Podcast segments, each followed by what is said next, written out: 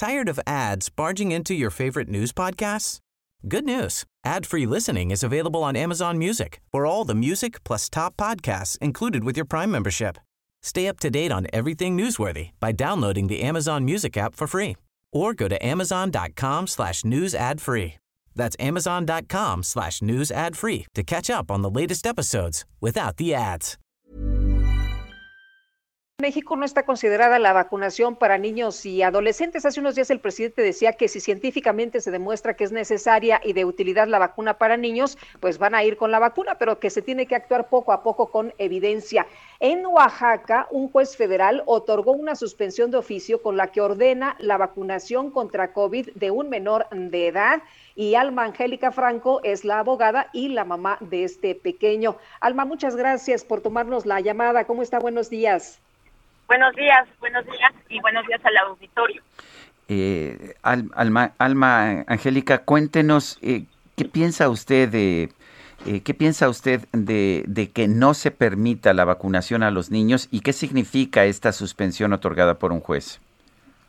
Pues bueno, creo que en referencia a lo que dijeron científicamente, digo, ya está avalada por la COFEPRIS, la vacunación para niños. La COFREPRIS es una autoridad competente y facultada para determinar ello. La OMS, el día 15 de, de junio de este año, avaló científicamente e incluso ya pone su actualización de recomendaciones de esa fecha, la dosis que deben de tener los niños para la inoculación con la Pfizer, única autorizada aquí en el país.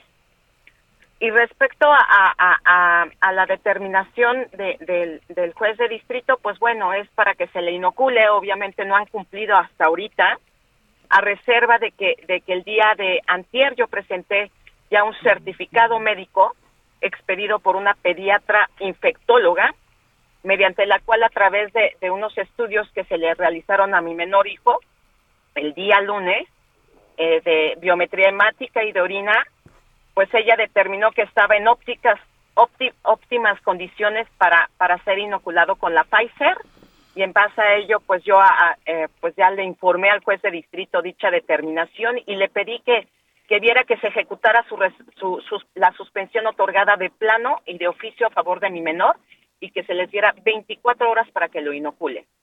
Bajo esa eh, tesitura. ¿Perdón? Entonces, entonces, ¿cuándo se estaría vacunando a, a su hijo, Alma?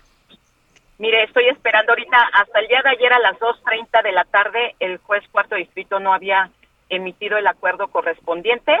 Ahorita a las 9 de la mañana, pues tienen que abrir el portal de, de, notificaciones, el juzgado cuarto de distrito. Esperemos que a través de ese acuerdo, pues ya el juez federal haya requerido que en 24 horas se haya inoculado mi hijo, a reserva de que también ya hay una orden judicial desde antier respecto a una menor por, con una comorbilidad que otorgó también la suspensión de plano y de oficio para que se le, se le inoculara en 24 horas a una menor con esta con una comorbilidad.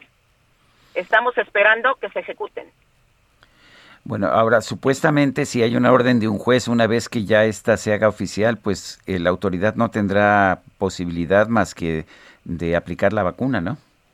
Claro, obviamente es una es una orden judicial y pues bueno, si no la cumplen, yo ya estoy solicitando porque la autoridad aquí ejecutora de bienestar social, la delegada, a través de un informe dijo, ah, no, pues se lo voy a mandar al, al encargado de, de, un operativo que se llama Corre Caminos, le pusieron.